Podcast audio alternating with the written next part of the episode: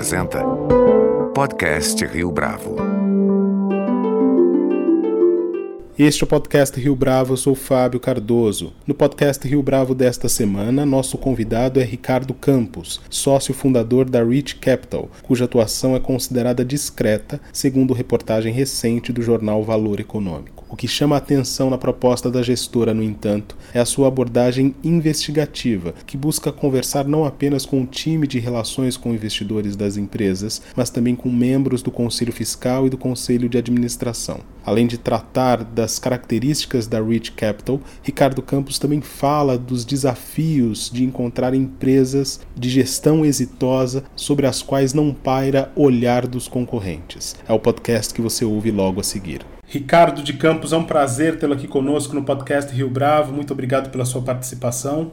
Obrigado a você, Fábio. Obrigado pelo convite. Uma honra estar aqui com vocês. Então, para a gente começar, para quem não conhece ainda, conta um pouco da história e da trajetória recente da Rich. Ok. A Rich é uma empresa relativamente nova, composta por pessoas que trabalhavam já há bastante tempo juntos. Nós somos uma empresa focada em análises de empresas. Uh, temos um fundo uh, long only, o REIT FIA, e temos um fundo long bias, que é o REIT Total Return. Hoje temos uh, um pouco mais de 400 milhões de reais sobre gestão, um crescimento que tem vindo bastante acelerado depois que a gente resolveu uh, entrar para as plataformas de captação e não focar só nos clientes uh, high net worth individuals que a gente trouxe aí desde uma história bastante antiga que a gente tinha. A empresa é composta hoje por 15 profissionais, uh, dos quais a maioria dedicados unicamente à gestão dos recursos. A empresa tem profissionais dos mais diferentes backgrounds. Então, ah, eu sou o sócio principal da empresa, eu tenho um histórico de gestão, inclusive até mais focado em multimercado. Eu fui co-gestor do Fundo Verde por, por, mais de 10 anos, trabalhei na Rede Grifo desde que era uma empresa bem pequena ali, onde o Verde tinha 3 milhões de reais, até pouco mais da época da venda para o Credit Suisse. Trabalhei anteriormente na Salomon Brothers, tive uma formação aí de gestão dos mais diferentes fundos e por maior parte do tempo na cogestão do Fundo Verde, até sair e começar com esse projeto do que iniciou a criação da, da Rich Capital. Os sócios da grupo, principais sócios da, da, da, empresa, são o Igor, né? O Igor tem uma passagem aí pela Gávea, que ele ficou bastante tempo, depois ele foi fazer o PhD em Harvard. Quando ele voltou, foi vice-presidente do Itaú e finalmente acabou trabalhar no governo, ele trabalhou na gestão do, do, do Joaquim Levy como secretário da Fazenda do Brasil. Tenho aí uma visão bastante interessante também de como funcionam essas coisas em Brasília. E depois a parte dos traders, que são de, de mais tempo de, de, mercado nisso aí, e os analistas que têm aí diferentes formações. Temos aí pessoas que vieram de uh, pessoas que vieram de buy side, pessoas que, inclusive seniors, que já foram gestores de fundo de buy, gestores de fundo de private equity. É um modelo que eu acho bastante interessante para a gente trazer visões diferentes sobre a mesma empresa e a mesma forma de encarar onde a complementariedade acaba ajudando bastante no critério de seleção das empresas. Por que, que essa diversidade ela é importante, Ricardo? Eu sei que tem um pouco dessa estratégia investigativa envolvida nisso. Conta para os nossos ouvintes como é que funciona. Eu acho que as decisões, né, primeiro primeiro momento, as decisões são todas tomadas colegiadamente. Então, não é só o analista que toma posição ou só o gestor que define uma posição. É tudo feito em comitês e esse comitê toma uma decisão conjunta. Se alguns analistas têm um viés mais para alguma coisa ou mais para outra, isso é menos levado em conta na hora de tomar uma decisão. Mesmo porque muitas vezes uh, existe um certo viés do analista dentro de uma empresa querer tomar uma posição muito grande nas empresas que ele cobre. Isso porque muitas vezes a, a performance né, e o retorno de bônus e ações que o analista vai ter é diretamente correlacionado com o retorno financeiro que as posições dele trouxe para o fundo. Então ele quer ter uma posição no fundo porque vai possivelmente trazer um maior retorno para ele. Aqui na empresa, o modelo que nós trabalhamos é o modelo de partnership no qual a maior parte do resultado da pessoa financeiramente é através dos dividendos que a empresa paga para aquela pessoa enquanto sócio da empresa. E os outros 30% que são feitos através de bônus são muito ligados a uma métrica objetiva que nós desenvolvemos internamente, que na verdade leva em conta muito mais o quanto que aquela pessoa fez de trabalho. E o trabalho, na maior parte das vezes, é um trabalho não ligado a trabalhos no escritório, muito mais ligado ao trabalho fora do escritório. Para tentar trazer um pouco de informação que não está normalmente disponível ah, para todos que analisam uma empresa, não aquilo que já está na internet ou que a empresa já divulgou, e sim buscando trazer novas informações que nos deem alguma vantagem, algum diferencial perante os nossos concorrentes para aquela tomada de decisão. Então, na verdade, essa nota ela é muito baseada em quantas vezes o analista ou, ou nós mesmos, né, enquanto gestores, etc., conseguimos falar com pessoas não só do, do time de relações com investidores, que gente, nós conseguimos falar com membros do conselho de administração, com membros do conselho fiscal, com outras pessoas da diretoria da empresa, com concorrentes, com fornecedores, com uh, ex-funcionários que muitas vezes acabam já dando uns pontos importantes que muitas vezes acabam ficando fora do nosso radar e pelo fato deles conhecerem melhor o negócio acabam podendo nos ajudar a encontrar pontos importantes que nós devemos ficar atentos. Então, tudo isso né, tem uma, uma nota, um peso numa nota que vai aparecer para que a gente consiga fazer a melhor mensuração do trabalho do analista. E a partir daí, isso é disponibilizado para a empresa como um todo, e nossa reunião de conselho para que a gente possa, né, todos juntos, estarmos na mesma página e tomarmos a decisão conjuntamente de fazer aumento de posição, diminuição de posição, fazer com que uma nova empresa entre no portfólio, uma nova empresa saia do portfólio, para a gente ter um portfólio que no final acaba sendo o ideal de acordo com todo esse background diferenciado, toda essa lição de casa que cada um dos analistas pode fazer para ajudar na gestão do fundo. Nessa lição de casa, Ricardo, existem contrastes aí em termos de informação que chega através dos profissionais que fazem essa investigação e as informações que são divulgadas oficialmente? Ah, sempre tem, né? Tem, inclusive, histórias muito anedóticas, né? Então, eu lembro de uma empresa que a gente estava analisando que ela falou, não, porque agora nós desenvolvemos um novo produto, esse produto vai ser revolucionário, que boa parte da nossa receita vai vender e tal. E aí a gente foi para o campo, né? Falamos com, sei lá, 20, 30 franqueados desse, dessa empresa e falando, e aí, esse novo produto, que a empresa está tão animada, que ela coloca as fichas nisso aí e tal. E os franqueados todos foram quase que unânimes em falar, olha, isso aqui não para em pé, isso aqui é uma besteira, isso aqui, né, a empresa fez a gente comprar, mas os clientes estão odiando, a gente está com estoque lotado, né, não tem o sell-out, só teve o sell-in da, da, da matriz para as filiais, e isso aqui não vai funcionar e tal. Então, né, ou mesmo né, o oposto também, né, do tipo, olha, ah, e como é que tá agora o Natal? Vocês estão vendendo bem? Tá, mas não, tá ótimo. Então vai ser nosso recorde de vendas e tal. E aí a gente chega e vai falar com um, dois, três fornecedores da empresa e o cara fala, olha,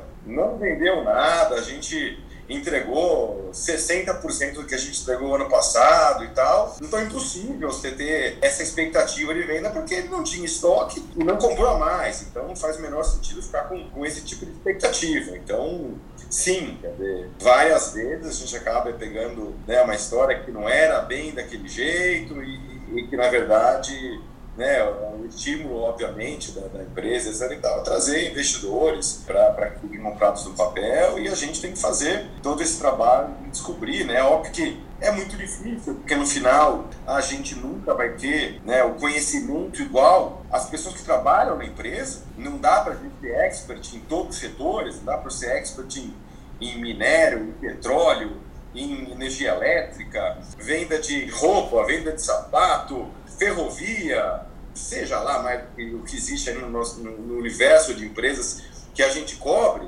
mas a gente tem que buscar o máximo possível ter esse conhecimento. Óbvio que aqui na empresa as pessoas estão separadas por setor e a gente não tem a pretensão nunca de cobrir todas as empresas. A gente tem assim, algumas empresas que a gente cobre há, há muito tempo e às vezes, por mais que uma outra empresa possa parecer mais interessante no curto prazo, a gente prefere ficar aquelas empresas que a gente conhece já, o management, que o management é, é, é muito bom e, e, que vai conseguir passar pelos bons e pelos maus momentos. Afinal de contas, não tem como negar, né? Estamos no Brasil, né? O Brasil chacoalha mais, o Brasil passa por crises mais constantes, mais vezes do que nós gostaríamos, né? Muito mais que outros países desenvolvidos. Então, a gente prefere estar com management mais experientes e que já passaram por outras crises de maneira melhor e que, portanto, acreditamos que nas próximas vão ter performance semelhante, muito parecido com aquilo que os investidores fazem no momento que eles escolhem o fundo. E nós, como alocadores de recursos dentro do fundo, precisamos ter, escolhemos, na verdade, ter aqueles melhores gestores de cada um dos setores que, que estão lá. Então, mesmo quando nos perguntam se a gente uh, é ativista dentro das empresas, eu, sinceramente, prefiro ter uma postura muito mais crítica, favorável, em tentar ajudar a empresa do que de fato mexer no dia a dia da empresa, porque impossível eu saber disso. Eu prefiro, assim, até uma coisa que o Jaime Garfinco da Porto Seguro falou uma vez que a gente fez uma reunião com alguns clientes internos nossos. Ele falou: Olha, você está entrando no meu avião, você vai querer me ensinar sobre seguro? Dizer, impossível saber mais do que ele, que trabalha nesse negócio há 40 anos, criou uma das melhores empresas do Brasil nesse negócio. Eu posso, no máximo, falar: Olha, Poxa, Jaime, você estava aqui no momento de transição, de, de passar as coisas, né? Você vai sair do conselho, vai passar as coisas para o Bruno, seu filho. Você não quer dar uma conversada com o pessoal da Natura, que já fez esse processo? Vamos marcar aí alguma coisa com o Pedro Passos, que é próximo nosso, e a gente leva para eles conversarem, faz um almoço tal, para trocar um pouco de ideia.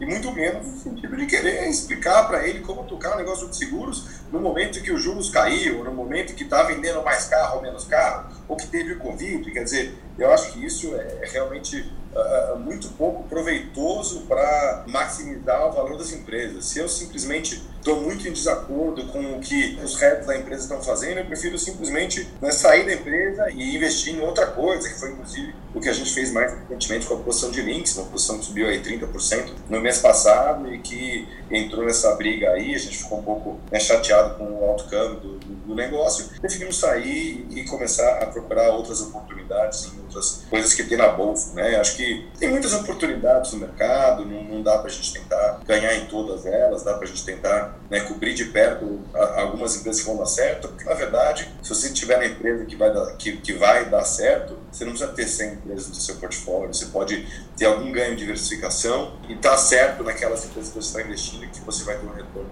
bastante adequado para o seu capital e, dá para ter aí 15, 20% ao ano de retorno, e isso vai fazer seu patrimônio dobrar a cada 6, 7 anos, quadriplicar a cada 14 e assim por diante, na, na PG que a gente sabe que é o investimento em ações. Ricardo, como é possível encontrar nesse ambiente tão disputado empresas que estão performando bem, que têm uma gestão produtiva, uma gestão exitosa, mas que estão fora do radar, que ninguém está olhando? Nós, além da reunião semanal que nós temos, no na qual todos esses novos fatos são analisados, nós temos uma reunião mensal que chamamos de reunião de filtro de ações. E aí, obviamente, a gente vai acabar usando critérios um pouco mais objetivos, uma vez que a gente não consegue ter análise bottom-up de todas as empresas do Brasil, para tentar nos ajudar a fazer isso. Então, a gente vai fazer. Nós temos um sistema que, que usa alguns algoritmos que a gente desenvolveu internamente que levam em conta tanto dados de valuation das empresas, né, dados de múltiplos, quanto dados de um pouco mais técnicos com, com relação a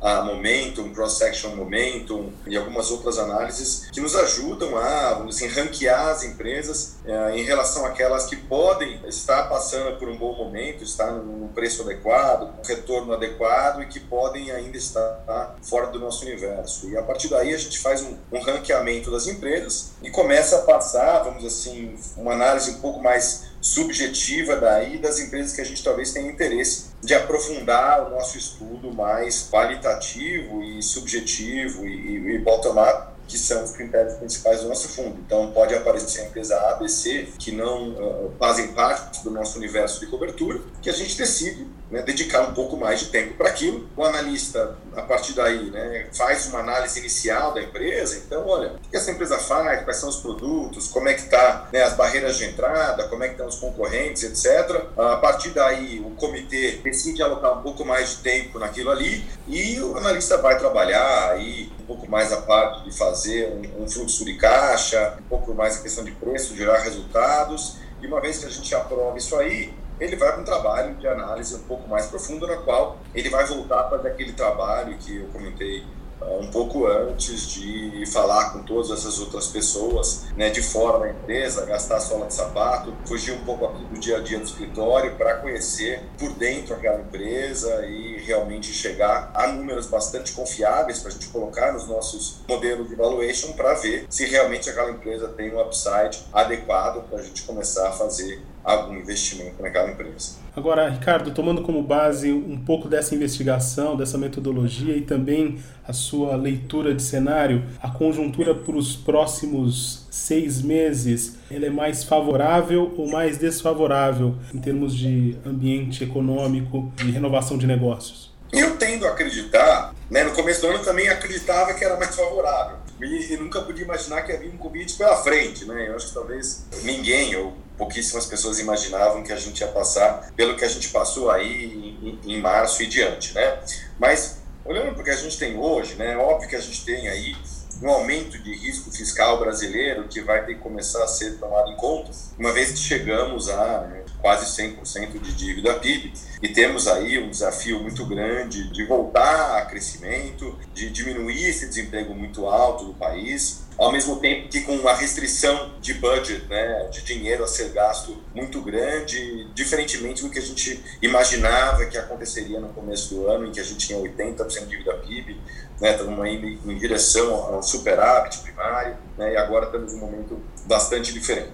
Mas na ponta oposta, o que, que a gente pode olhar como um momento bastante interessante para fazer investimento em ações? Os bancos centrais, de maneira geral, no mundo, já estão aí com políticas extremamente doves, né? ou seja, com níveis de juros bastante baixo e, pelo contrário, né? aumentando políticas de QE, aumentando políticas de recompra de ativo, fazendo políticas de controle da curva de juros, no caso do Japão, fazendo eh, programas de compra de ativos né? e títulos, no caso dos Estados Unidos, para realmente ver se a gente consegue gerar alguma inflação no mundo, porque não tem inflação, então não tem que os juros subirem. Então, os juros vão continuar baixos.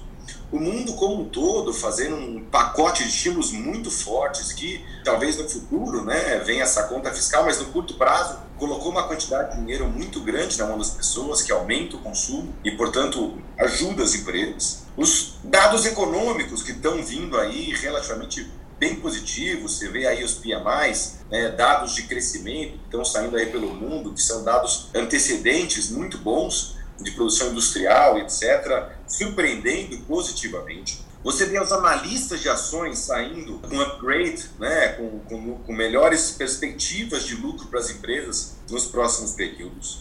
Você vê aí uma mudança de uh, lucro esperado das empresas de tecnologia, uma mudança provavelmente que vai ficar aí por muitos e muitos anos, dados que, dado que você teve uma antecipação de investimentos em tecnologia, de uso de tecnologia por uma grande quantidade de pessoas no meio do, do, do lockdown. Você tem aí uh, um negócio no Brasil que sempre foi o sonho de todas as indústrias, principalmente, e que a gente nunca teve, que foi juros baixos e real desvalorizado. Porque normalmente quando a gente tem uma valorização do real, né, que ajuda muito as empresas, apesar de atrapalhar a gente na pessoa física que quer viajar e quer comprar coisa importada, para as empresas é muito bom, porque ela consegue exportar muito mais, tem muito menos concorrência com o importado. E toda vez que acontecia isso, no Brasil, a inflação andava e você precisava aumentar os juros. Agora os juros baixos e o real desvalorizado. Os valuations das empresas, quando você olha em termos de múltiplo, de preço-lucro, de evento EBITDA e outros múltiplos, não, ainda não tão caros principalmente quando você trabalha com juros mais baixos, então normalmente se os juros é mais baixo, você pode ter múltiplos mais altos para equilibrar com um cenário equivalente de juros mais baixos. E você pode pensar realmente nesse negócio crescer. Do lado técnico, né, você vê aí um sentimento que ainda é, de maneira geral, muito mais negativo do que positivo. Né? As pessoas imaginando que esse retorno né, dos 60 mil, 70 mil, 80 mil para os 100 mil talvez até tenha sido exagerado. Né? O que mostra que boa parte das pessoas ainda não comprou a posição de ações que elas poderiam ter e que podem comprar. É um cenário positivo para você ter aí uma, uma retomada de preços. Então, assim, são 10 motivos né, que, eu, que eu falei aqui rapidamente, que eu elenquei, e que eu acho que podem ser bastante positivos para as empresas, né, caso não tenhamos novas surpresas. Ricardo, fala um pouco mais para a gente a respeito das diferenças dos fundos que estão à, à sua disposição, né, no caso da REIT. No nosso fundo Longoni, no FIA, o que eu acho interessante é que nós procuramos complementar a carteira não apenas com aquelas ações que, que todos conhecemos e que boa parte dos fundos disponíveis para o mercado acabam investindo também, mas nós procuramos complementar a carteira com algumas coisas que, que não são muito visualizadas pelo mercado como um todo. Então, principalmente algumas empresas que têm uma capitalização de mercado menor, que não são tão conhecidas. Então, nós temos posições em empresas menores, como a Mills, como a celulose irani no atual momento, a gente tinha a posição de, de links, nós tínhamos a posição de shoes ano passado, que acabou dando muito retorno para o fundo. Então, óbvio, quer dizer, isso aqui não é o tipo de empresa que é a maior parte do retorno do fundo. Mas são empresas que acabam dando um diferencial de rentabilidade que poucos outros fundos acabam olhando também.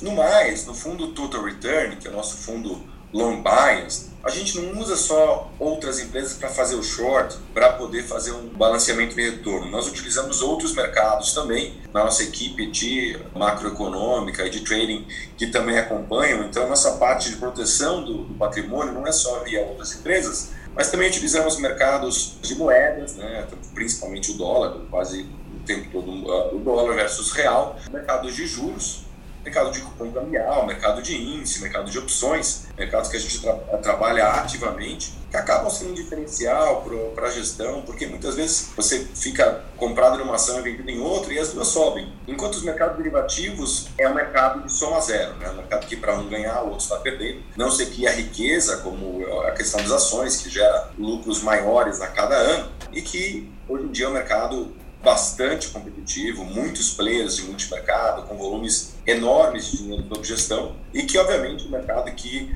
a cada vez mais difícil você gerar retornos diferenciados no longo prazo e que a maior parte desses fundos, para justificar as taxas de administração bastante altas, acaba tendo que ficar apostando positivamente, né? ou seja, vendido no dólar, vendido, comprado apostando na queda da taxa de juros, e a gente pode aproveitar para fazer hedges muitas vezes muito baratos que complementam muito uma carteira que está comprada em ações. Ricardo, muito obrigado pela sua participação, pela sua entrevista aqui ao podcast Rio Bravo. Obrigado a você, quer dizer, estou à disposição. Querendo falar mais especificamente de alguma empresa, de algum caso, de, de algum setor, estou sempre à disposição aí para ajudar e para colaborar aí com, com a Rio Bravo. Este foi mais um podcast Rio Bravo. Você pode comentar essa entrevista no nosso perfil do Twitter, arroba Bravo, ou no Facebook da Rio Bravo. A nossa lista completa de entrevistas está disponível no Apple Podcasts, no Deezer, no Google Podcasts, no SoundCloud e no Spotify. E no aplicativo O Guia Financeiro, além dos nossos podcasts, você encontra muito mais conteúdo sobre o mundo da economia em diversos formatos.